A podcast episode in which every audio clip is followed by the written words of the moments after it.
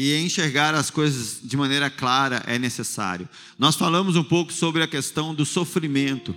Como a Bíblia lida com a questão do sofrimento, como que, que resposta nós encontramos na palavra de Deus quando se fala de sofrimento. Nós falamos, nós tivemos dois encontros aqui falando sobre isso e hoje nós vamos falar sobre contentamento. Mas antes, falando ainda um pouco sobre a questão de visão, de enxergar, é, uma pergunta que parece meia, meia óbvia, mas nem tanto, é: será que aqueles que não enxergam desejam ver? Será que aqueles que não conseguem enxergar as coisas claramente querem enxergar? Aí talvez você fale para mim, mas é óbvio que sim. Mas será? Porque Jesus ele faz uma pergunta desse tipo. Marcos capítulo 10, verso 49. Jesus parou e disse: Chamem-no. E chamaram o cego. Ânimo, levante-se.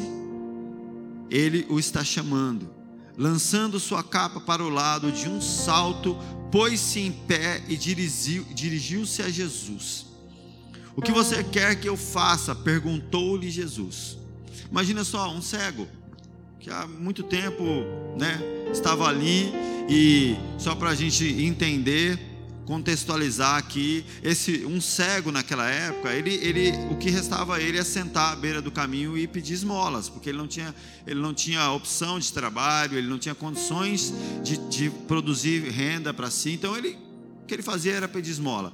Ele vivia realmente assim, é, à margem da sociedade. Assim era a vida de um cego nesse contexto. E esse homem está aqui agora, e ele vê a oportunidade de estar diante de Cristo ali, com todo o sofrimento que ele já tinha na vida dele, e aí Jesus vira para ele e faz uma pergunta: O que você quer que eu te faça? Poxa, talvez você diria assim: é óbvio, né? É óbvio que você, Jesus, é óbvio que ele quer ser curado da cegueira, né? E o cego, e o cego respondeu: Mestre, eu quero ver. Vá, disse Jesus, a sua fé o curou. Imediatamente ele recuperou a visão e seguiu Jesus pelo caminho. Então, parece óbvia a resposta de Jesus, mas não é. Diante das verdades do reino, muitos optam em permanecer cegos. Então, agora, você já, você já você tem que se deparar com uma realidade que muitos chegam diante de Jesus, muitos que levantam as mãos dizendo eu quero Cristo, na verdade não querem Cristo. Eles querem um pacote de benefícios para melhorar a sua vida. Então as respostas nem sempre são óbvias, as perguntas são claras. Jesus ele faz uma pergunta muito clara: O que você quer? Né? Porque talvez esse cara ele quer enxergar, mas ele não quer trabalhar, porque agora que você enxerga, agora você assume responsabilidades sociais agora. Agora você ninguém mais vai ficar te dando. Agora você não será mais uma vítima. Quantos aqui em algum momento já cultivou um sentimento desse tipo ou já viu isso? Não queremos ser curados, porque senão não teremos atenção. Nós não seremos a vítima que o tempo todo tem uma atenção. Então, é muito mais complexo essa proposta de querer enxergar ou não. E quando nós falamos das verdades do reino, é, as pessoas que se encontravam com Jesus ali naquele contexto, elas não, não realmente, elas buscavam um assistencialismo e não de fato uma cura. Elas estavam buscando ali, né, é, benefícios. Porque, gente, cura propõe responsabilidade também. Enxergar traz também sobre nós uma, uma clareza que tira a anestesia da nossa consciência. Tem uma, uma frase que eu que eu li de um do Raul Seixas uma vez, e ele diz assim: É, mas eu não acho legal a frase dele, mas ele fala assim: abençoada é a ignorância, porque ela exime a gente de qualquer responsabilidade. Então, Cara, a partir do momento que eu sou ignorante, eu não, eu não, eu não sinto a, a, responsabilidade nem o peso de nada. A partir do momento que eu começo a enxergar, eu começo a ter consciência e aquilo me convida a uma responsabilidade, a uma ação. Então nós vemos que eu quero um casamento melhor. As pessoas querem. Se chegar para alguém que está em crise no casamento, você vai falar assim: Olha, o que, que você quer? Pô, eu quero, meu, quero que o meu casamento fique bem. Eu não quero ficar com casamento, não quero ficar sofrendo no casamento. Mas a proposta é: você quer enxergar como um homem deve ser um marido? Você quer enxergar como uma mulher tem que ser uma esposa? Porque daí nós estamos trazendo uma proposta bíblica de enxergar. Aí o cara que está reclamando do casamento tem que chegar para ele e apresentar um texto que diz: Seja o homem como Cristo, assim como ele deu a vida pela igreja, você vai dar a vida pela sua esposa. E seja a mulher como a igreja, que assim como ela se submete a Cristo, a mulher se submete ao seu marido. E assim a gente traz luz, a gente começa a enxergar as coisas de um ponto de vista bíblico. Só que assim, será que você quer enxergar? Essa, essa que é a pergunta de Jesus. É, querer enxergar é também sair de uma condição de vítima, de terceirização da culpa. Porque nós temos muitos problemas, mas a culpa é do Zé, do Pedro, do João, da Maria, porque eles fizeram algo para mim. Então, a partir do momento que eu enxergo, eu tomo consciência e agora a culpa não é mais de ninguém. Eu assumo a minha responsabilidade. Quando você lê uma profecia no livro de Jeremias, ele diz assim, ó, antes eles falavam, né? Os pais comeram uvas verdes e os, e os dentes dos filhos se embotaram lá, né? Ficaram amarrados. Só que isso não, isso acabou, porque a partir de Cristo agora todos têm acesso à mesma salvação e ao mesmo Salvador. Então não dá mais para falar, eu sou assim porque eu tenho uma maldição que vem do fulano, eu sou assim porque eu tenho. E aí, a partir do momento que eu trago essa verdade, e você passa a enxergar. E aí você vai ter que lidar com uma, com uma realidade que não dá mais para eu dizer que eu sou assim porque a culpa é do outro. Então será que é, será que a gente quer enxergar? Enxergar sem Cristo é simplesmente sofrimento. Agora enxergar com Cristo é esperança. O, o ponto é que se nós começarmos a, a querer ter conhecimento da verdade, ter clareza sobre a realidade a qual nós vivemos, nós vamos sofrer. Por quê? A Bíblia é muito, cara, muito clara quando ela diz que esse mundo, ele, ele jaz do maligno. Então, aquele que enxerga com clareza as realidades ao seu redor e não consegue enxergar Cristo, vai entrar em crise, em desespero. A minha conversão foi mais ou menos assim. Eu não sei se já partilhei com vocês. Com 17 anos eu já era da liderança de movimentos sociais, já fazia parte, eu era presidente do Comitê de Solidariedade das Vítimas de Áreas Contaminadas, de uma ONG chamada Instituto Jequitibá.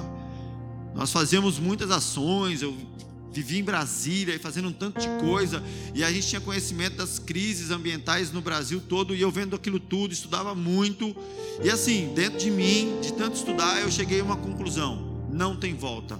A crise ambiental no planeta é irreversível, diante até mesmo do comportamento da sociedade.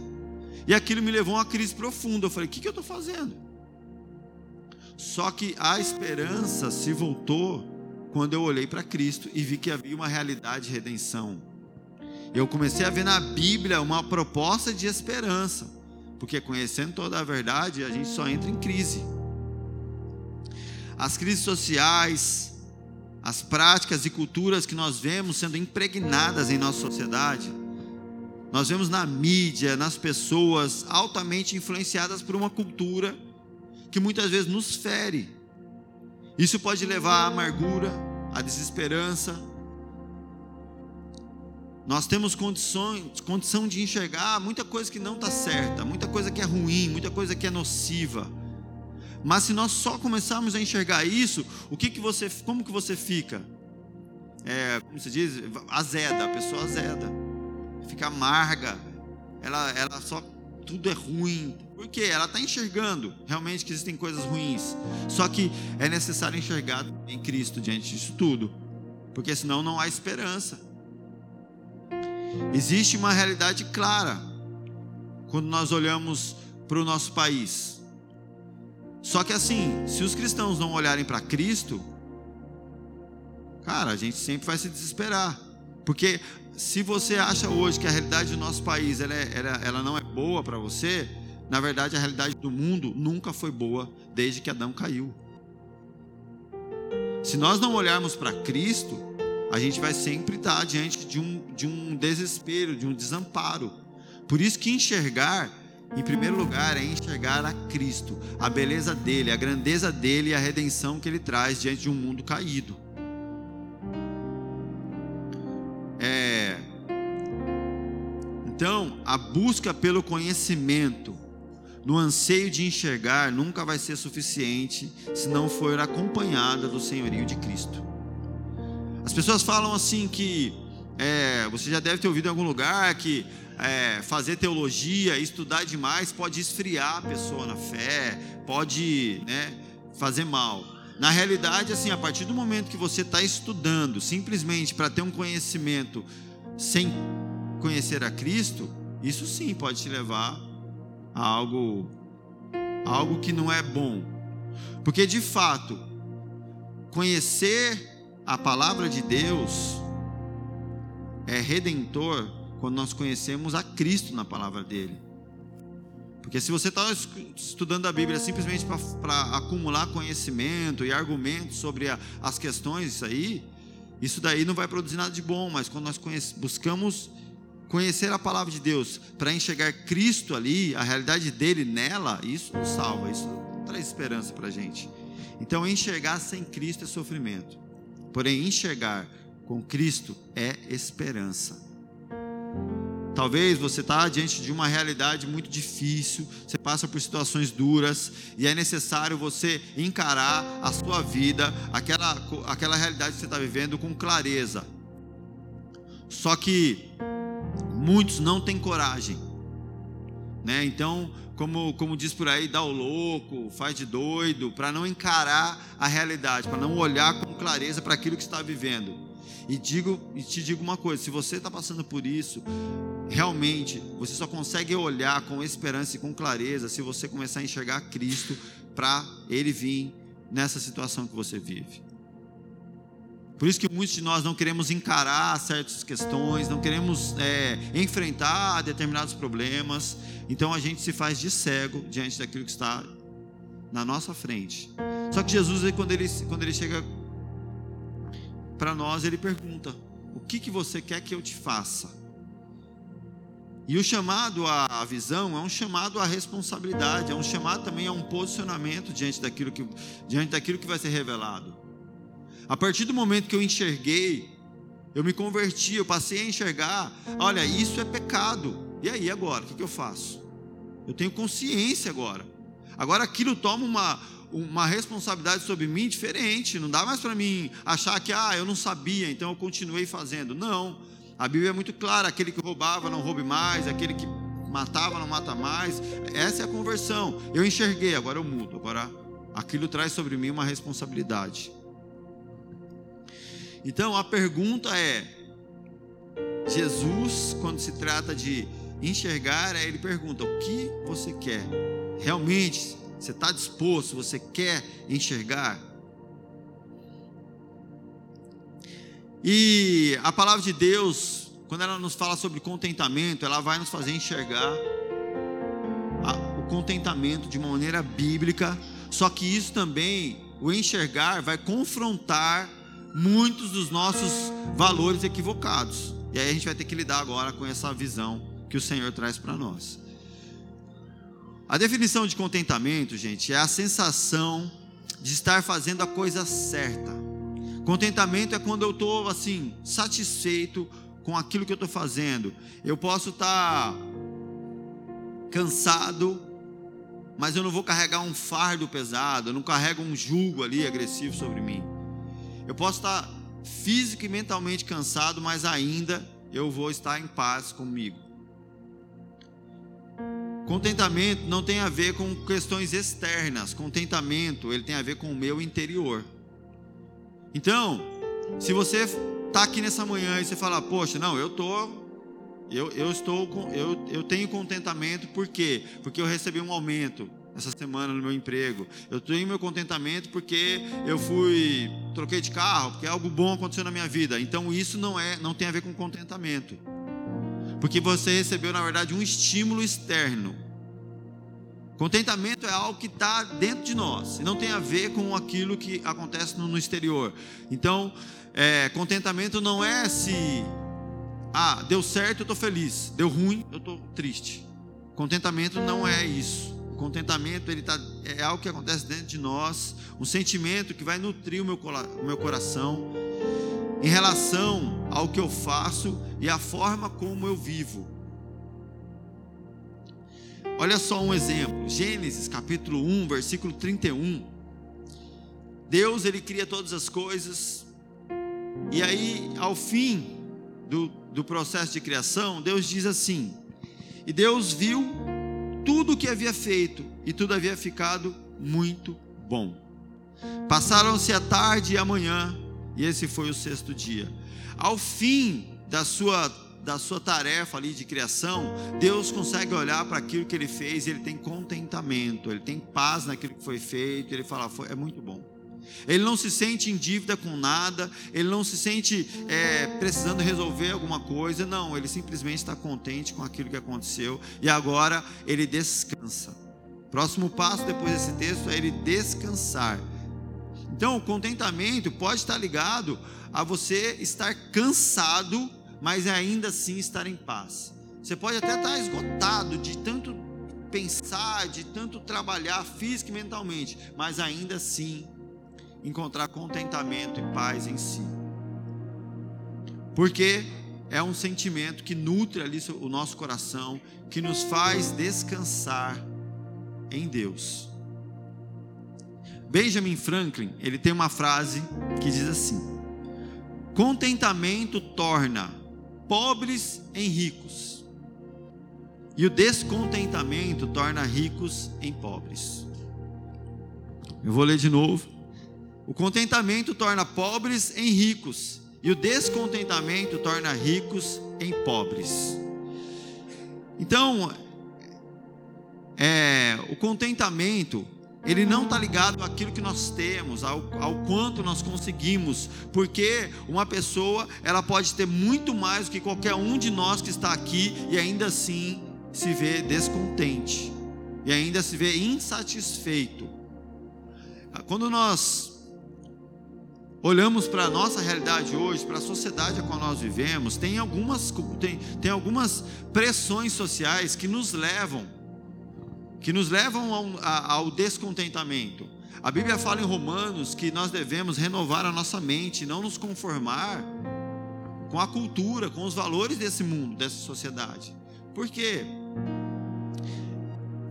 Um exemplo de que pode produzir descontentamento em nós é a produtividade tóxica. O que, que é isso? Produtividade tóxica é essa, é essa necessidade que, que nós temos de sermos produtivos. E isso está sempre diretamente ligado à, à comparação. Né? As mídias sociais elas têm contribuído muito para isso. Então você vê a pessoa que faz muita coisa e você se sente inferior. Você se sente não produzindo, então você tem que fazer, você tem que produzir, você tem que dar resultado, você tem que fazer para ser alguém. E a produtividade ela é tóxica quando eu sou os meus resultados. Então, nós começamos a, a atribuir à nossa identidade aquilo que nós produzimos. Então, eu sou agora quem? Eu sou eu sou o, o cara que que faz. Dá um exemplo, me fugiu da minha cabeça agora, me deu um branco. Eu sou um grande vendedor, eu sou, eu sou isso. A partir do momento que você não consegue vender, você não é mais ninguém. Ah, eu sou um pregador, eu sou um grande pregador. Então, se eu, se Deus me tirar do, do ofício de pregação, eu entro em crise de identidade. A, a produtividade tóxica é quando eu me torno o talento que Deus me deu. O talento é uma coisa que Deus dá. Ele não caracteriza quem eu sou. Entende? Então assim, eu não sou um cantor, eu não sou um tocador de violão, de bateria. Eu não sou isso. Eu não posso me identificar com definir quem eu sou pelo um dom ou pelo um resultado que eu estou produzindo. Porque no dia em que essas coisas elas são tiradas de mim, eu entro em crise. A crise de identidade. Eu confesso para vocês que eu passei por essa crise. Durante muito tempo eu era definido pelo quanto eu produzia. Então eu me orgulhava, eu achava demais, porque eu era um cara que fazia muitas coisas, e na sociedade sempre vai ter alguém que te elogia porque você faz. Nossa, olha só você, você está no, ministério e você trabalha e você faz isso, e você consegue prosperar, e você tem aquilo, aquilo outro, e agora eu me tornei os resultados que eu apresentava. No dia em que esses resultados não estavam lá, eu comecei a, a não me encontrar mais quem eu sou. Então, a produtividade tóxica é essa, são resultados, são coisas que se apossam da sua identidade. E no dia em que eles não estão lá, você entra em crise. Só que nós não somos os nossos resultados. Nós somos muito mais do que isso. Nós somos filhos de Deus. Sabe, nós temos características pessoais. Deus te fez com, com características, com, com um perfil específico. E é isso que te define, essa é a sua identidade. E a crise, essa crise de identidade, ela vem muito pela comparação. E quando nós estamos falando de contentamento, é, é bem isso. Não é aquela, aquela famosa frase, a grama do vizinho é sempre mais verde, né? Nós sempre temos a tendência a nos comparar. E a gente vai entender da onde vem isso. Poxa, por quê? Eu acho que cara, não tem um ser humano na face da terra que não tem que, que cuidar com isso, com, com o fator comparação. E ele é extremamente destrutivo. E aí volto, pra, volto a falar das, das redes sociais. Ali é um, é um pega para capar aquele negócio. Porque você vai ficar olhando ali, é gente se comparando a vida do outro e tal. E é uma baita de uma de uma questão assim falsa, porque a pessoa só posta o lado bonito da foto, e aí você está com a sua vida em crise, você olha aquilo e fala, nossa, a vida da pessoa é perfeita. Não é. Ela acabou de enxugar o rosto, maquiar o olho roxo e tirou a foto. E aí você acha que ela está bem. Então, as comparações também são destrutivas e nos levam a um nível de insatisfação. E existe também a questão do auto-engano. Porque nós acreditamos que Deus está nos abençoando, que algo está sendo bom, porque nós estamos produzindo resultados. Porque quando nós nos comparamos a outras pessoas, nós vemos que estamos a um nível acima diante dos nossos resultados, diante dos talentos que nós oferecemos e tudo mais. Só que isso é um auto engano, porque no fim não é sobre o que eu faço, mas é com quem eu faço. Porque o propósito maior nosso é fazer com Deus e não fazer para mim. Então, a maior tragédia na vida de um homem é obter um grande sucesso sem que Deus esteja com ele. Porque entende uma coisa: Deus não acompanha o nosso sucesso.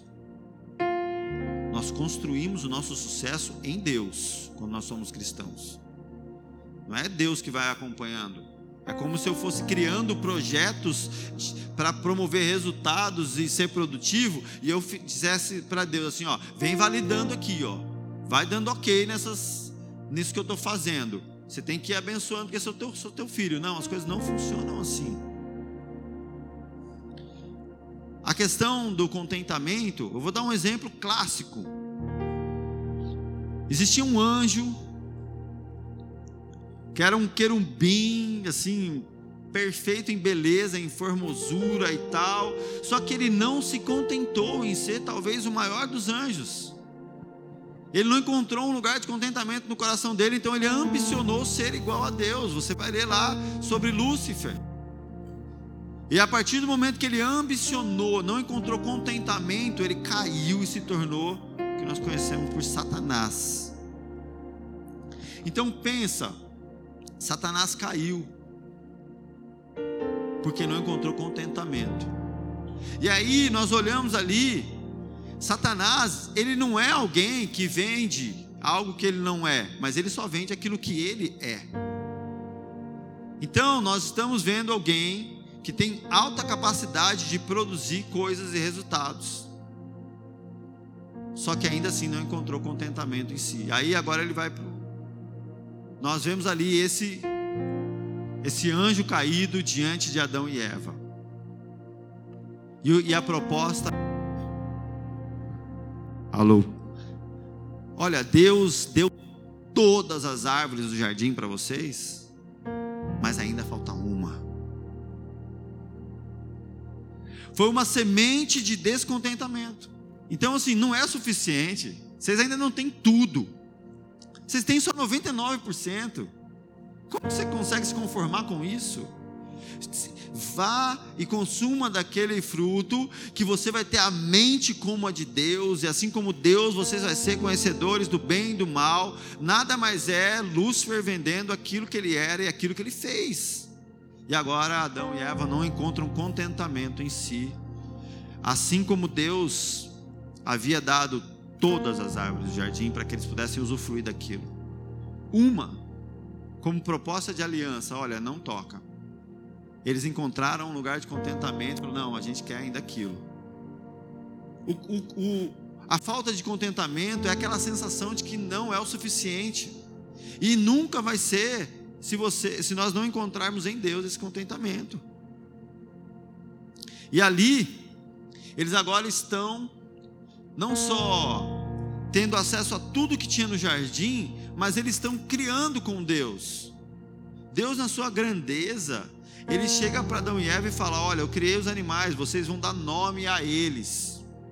Gente, quando nós olhamos ah, o entendimento judeu sobre isso, dar nome é dar destino e propósito para aquilo. Quando você olha na Bíblia, os nomes eles tinham um sentido de definir o propósito daquilo. Ah, você vai ver lá, fulano nasceu assim assado. Aí a mãe dava o nome, é filho não sei do que, né? Então sempre tinha nome. O nome tinha um propósito de definir isso. Então agora Adão e Eva não só estavam ali, usufruindo de tudo, mas recebendo de Deus muita confiança, recebendo de Deus o, a, o propósito de cocriar com Deus aquilo que estava sendo feito. Só que ainda faltou o contentamento. E aí mais para frente nós vemos agora um povo que estava lá no Egito sofrendo, sendo esmagado. E eles agora são resgatados por Deus da escravidão. Porém, eles não encontraram ainda contentamento nisso. E a falta de contentamento nos leva a uma ação muito conhecida que é a murmuração. Então agora nós vemos que aquilo que fez um povo escravo, que foi liberto da escravidão, permanecer no deserto muito mais tempo do que eles precisavam, foi a murmuração. Um povo que ainda que tinha é, ave caindo do céu para eles se alimentarem, pão chovendo sobre eles, eles falavam: Ah, mas a gente não tem a cebola que está lá no Egito.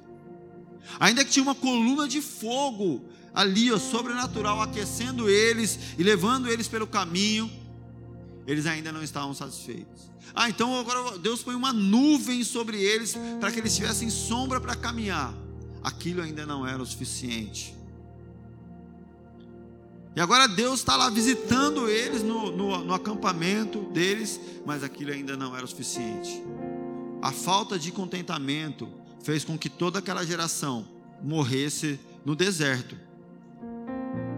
A murmuração é fruto desse descontentamento. A gente vê isso, pessoal, nas nossas, na maneira como nós nos relacionamos, por exemplo, com o consumo. Assim, ó, eu posso, eu posso chutar aqui.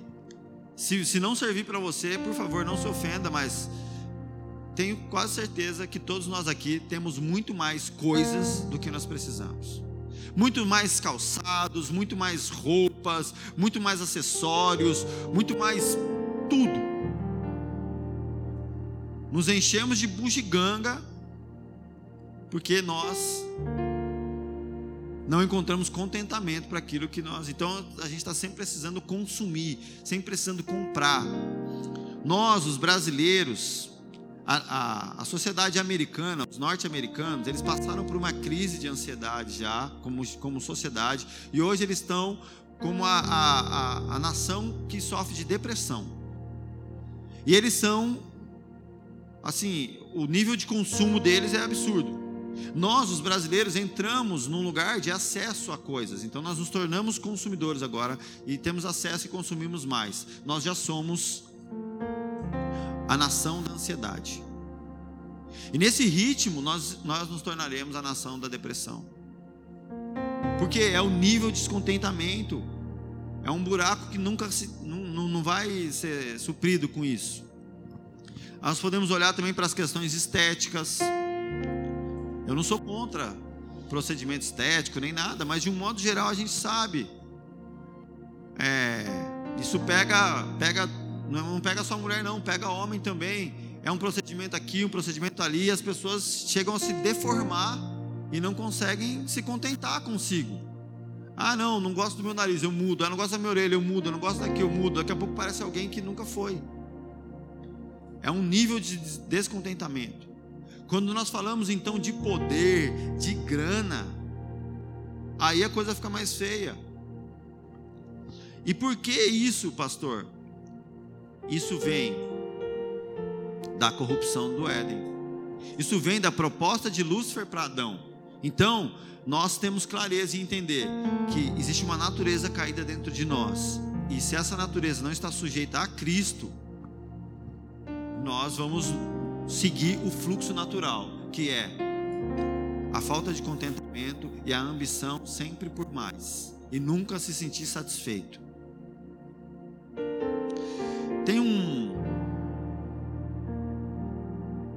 Proposta que Jesus faz para nós. Mateus capítulo 11, versículo 28.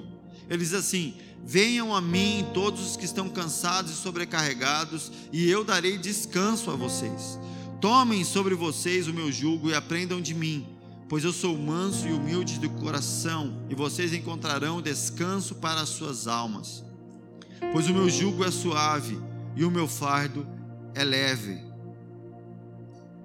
Aqui Jesus está chamando, nele nós vamos encontrar esse descanso. O ponto central aqui da falta de contentamento é quando nós estabelecemos alguns padrões, algumas expectativas segundo o que eu acho, e eu não consigo, e aí depois eu não vejo Deus fazendo o que eu quero. Contentamento, ele está diretamente ligado ao que é feito, não ao que é feito, mas a quem está fazendo. Nós vamos encontrar de fato contentamento quando nós estamos vivendo algo que Deus está fazendo, porque é para isso que nós fomos criados. É nesse lugar que nós encontramos a, realmente a paz que excede todo o entendimento. Não é sobre o que se faz, mas sobre quem está fazendo. Por que, que nós conseguimos nos sentir assim, em paz, completos, com coisas simples que Deus faz? E às vezes não conseguimos sentir a mesma coisa com coisas grandiosas que Deus não fez. Porque é, é em Deus que nós encontramos esse nível de contentamento. Eu não sei enquanto a você, mas eu prefiro né, estar num lugar simples, comendo a comida mais simples, no lugar mais simples, mas com a presença de Deus e fazendo a vontade de Deus, do que estar no melhor palácio, comendo a melhor comida no lugar que Deus não está e que não queria que eu estivesse. É isso que vai definir em nós o nosso contentamento. De fato, nós somos induzidos diariamente, constantemente, a associar Deus a coisas que a sociedade define como boas e aquilo que nós acreditamos serem grandes, mas nem sempre. Uma experiência que um profeta tem, para não, me, não me estender, eu só vou em 1 Reis 19, 11, o profeta Elias. Ele acaba de vir agora de um grande enfrentamento, ele, ele vence 450 profetas de Baal, ele tem uma grande vitória ali e tal. E ele sai dali agora, ele está em crise, é um homem em crise. E a Bíblia diz que ele se refugia numa caverna e Deus vai lá. E a Bíblia mostra que veio um terremoto, mas Deus não estava no terremoto. Veio um. Deixa eu ver aqui. Veio um vento fortíssimo e Deus não estava lá.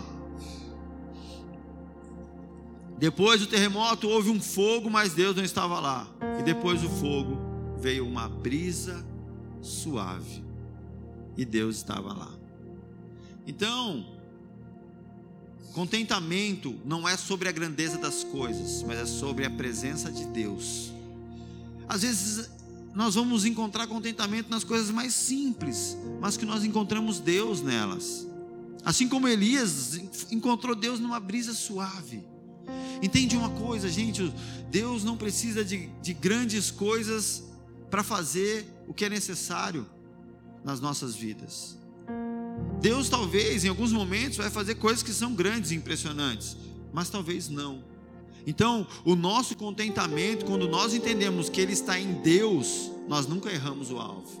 Agora, quando nós estabelecemos contentamento sobre resultado, coisas grandes, estabelecemos alguns padrões nossos, nós vamos constantemente errar o nosso alvo e constantemente se sentir descontente com aquilo que nós vivemos.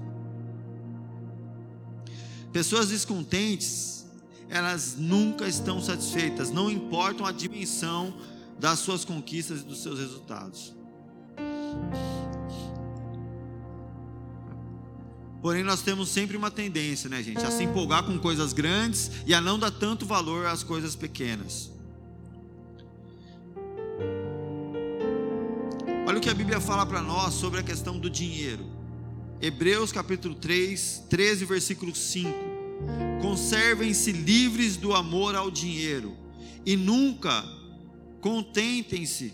Não, desculpa Conservem-se livres do amor ao dinheiro e contentem-se com o que vocês têm, porque Deus mesmo disse: Nunca o deixarei e nunca o abandonarei. Então aqui ele está falando que o nosso contentamento está em sabermos que Deus está cuidando de nós e não na quantia de dinheiro que nós temos guardado. Isso vai haver contentamento em nós. Isso justifica o porquê que muitos quando tem uma quebra da bolsa, quando tem uma crise no mercado, homens com milionários se matam, se jogam de prédios e acabam com a própria vida. Porque o contentamento estava naquilo que a traça, que a ferrugem corroem, que o ladrão mina e rouba. Agora, quando o nosso contentamento está em Deus, nada pode roubar isso de nós. Paulo, ele faz uma afirmação que muitos de nós conhecemos, e é uma afirmação sobre contentamento. Quem aqui já em algum momento declarou essa frase com força que diz assim: Tudo posso naquele que me fortalece. Tipo aquela frase para alavancar a segunda-feira, né? Tudo posso naquele que fortalece. Bora, vamos, gente. Pá, que vai dar tudo certo. Realmente nós usamos muito, mas isso é uma frase sobre contentamento, gente. Paulo está falando sobre contentamento aqui. Agora vamos ler o texto inteiro para a gente entender o que realmente ele está dizendo. Ó. Olha o que ele fala: sei o que é passar necessidade, e sei também o que é ter fartura. Aprendi o segredo de viver contente. Eu não dei a referência? Está entre Gênesis e Apocalipse. Dá uma vocês não leem a Bíblia? Não, Filipenses 4,12, desculpa. Eu não falei, né? Desculpa aí. Filipenses 4,12. Olha o que Paulo fala aqui, é um texto sobre contentamento. Você nunca mais vai falar essa frase da mesma maneira. Em nome de Jesus, eu estou aqui fazendo essa lavagem cerebral. Toda vez que você lê esse texto, você vai lembrar de contentamento. Porque ele fala: sei o que é passar necessidade, e sei o que é ter fartura. Aprendi o segredo de viver contente em toda e qualquer situação, seja bem alimentado ou seja com fome, tendo muito ou passado necessidade. E agora, vamos lá, gente, comigo. Tudo posso naquele que me fortalece. Sobre contentamento que Paulo está falando aqui. E se você teve nas pregações passadas, você sabe o nível de vida que Paulo viveu, as batalhas que ele enfrentou. E ele está aqui falando para a igreja para os filipenses: Eu aprendi o segredo de viver contente. Então, ele está falando: Eu tudo posso. Então, o segredo dele é o que? Ele tudo pode naquele que fortalece ele. Então a alegria, o segredo dessa do contentamento de Paulo estava em quê? Não estava na escassez, não estava na abundância, não estava em estava naquele que o fortalecia diante de toda e qualquer situação. Então você está diante de um texto sobre contentamento. Paulo falou: "Eu descobri esse segredo. Nada mais me abala." Ele se tornou imparável. Ele se tornou um cara que não tinha circunstância que segurava ele.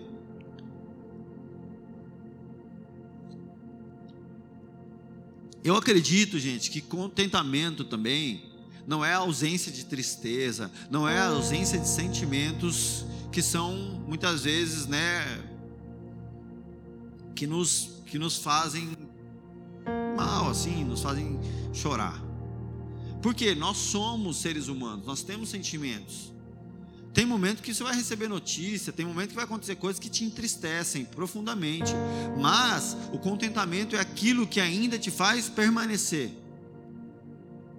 que ainda te faz confiar em Deus, que te faz sentir em paz e saciado, ainda que notícias ruins chegaram até você. E para fechar, nós entendemos que o nosso contentamento se encontra em Deus. E nós entendemos que Deus ele tem cuidado de nós. O contentamento ele não está ligado a gente se conformar também com uma realidade que eu me encontro, mas entender que eu estou sendo cuidado por Deus. Também, para que a gente não confunda as coisas, aquela pessoa acomodada, né, que se conforma com qualquer coisa, isso também não pode ser caracterizado como contentamento. Contentamento é independente da circunstância. Não é que eu me acomodo, é que eu confio em Deus. E eu sei que Ele está fazendo algo. E esse processo, é, minha confiança está depositada nele. Por que, que a Bíblia fala assim, ó, os que confiam no Senhor são como os montes de Sião que não se abalam, mas permanecem para sempre. Porque aqueles que confiam no Senhor se escondem nele, e Deus é como os montes de Sião. Deus não se abala. Deus governa sobre tudo. Então, quando nós confiamos nele, nós estamos revestidos dessa estrutura de Deus. João 14, 27. Jesus ele fala assim: Deixo a paz a vocês a minha paz eu dou a vocês, não a dou como o mundo a dá. Não se perturbe o seu coração, nem tenham medo. Vocês me ouviram dizer: Eu vou, mas eu volto para vocês. Se vocês me amassem, ficariam contentes, porque eu vou para o Pai, pois o Pai é maior do que eu. Aqui Jesus está falando sobre contentamento também. Momentos antes de Jesus seguir ali o seu propósito e, e se entregar para ser crucificado, ele fala com os seus discípulos e aqueles discípulos se entristecem agora. E Jesus está falando, o que, que Jesus está comunicando ali, tentando trazer para os discípulos entenderem: olha, a notícia não é boa, mas quem está comunicando sou eu. Ele estava falando sobre a crucificação dele. Então ele fala: Olha, se vocês me amassem, vocês realmente ficariam contentes, porque eu estou falando que é isso que tem que acontecer. Então nos falta contentamento quando nós olhamos segundo o nosso padrão e não segundo o padrão de Deus, porque imagina diante da realidade de Jesus chegar para eles e falar: Olha, gente, eu vou me ausentar de vocês eu vou ser crucificado, eu vou deixar. E agora, esses discípulos, aonde estava o contentamento deles? A maioria daqueles homens que estavam caminhando com Jesus ali, boa parte deles esperavam que Jesus se tornasse um redentor político, alguém que fosse expulsar os romanos e trazer paz para eles. Eles ainda não tinham a clareza daquilo que Jesus estava fazendo, do reino que Jesus estava estabelecendo. Então, eles não conseguiam encontrar contentamento naquela notícia. Só que Jesus estava dizendo para eles: olha, não é sobre essa expectativa, é sobre mim. Então, se vocês entenderem quem eu sou, vocês ficam contentes com a notícia que eu trago. Era isso que Jesus esperava desses homens. E para fechar, eu quero ler um texto aqui para que a gente possa abrir os nossos olhos para ver a maneira como o próprio Jesus faz as coisas na nossa vida. É, é sobre Lázaro. João capítulo 11, no versículo 1. Havia um homem chamado Lázaro, ele era de Betânia, do povoado de Maria e de sua irmã Marta. E aconteceu que Lázaro ficou doente. Maria, sua irmã, era a mesma que derramara perfume sobre o Senhor e lhe enxugara os pés com os cabelos. Então as irmãs de Lázaro mandaram dizer a Jesus: Senhor, aquele a quem o Senhor ama está doente. Ao ouvir isso, Jesus disse: Esta doença não acabará em morte, é para a glória de Deus. Para que o Filho de Deus seja glorificado por meio dela. Jesus amava Marta e a irmã dela e Lázaro. No entanto, quando ouviu falar que Lázaro estava doente, ficou mais dois dias onde estava. Vou pausar aqui e já continuo. Então, Jesus está em uma outra cidade, chega a notícia até Jesus: Jesus, Lázaro está muito doente, está lá, corre risco de morrer. O que Jesus faz? Ele ainda permanece dois dias na onde ele estava. Ele não sai correndo, não, ele fica lá dois dias ainda.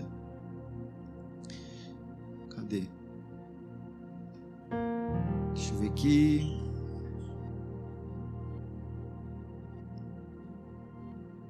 Mas o meu não está marcado, gente. Calma aí que eu vou achar. Aqui.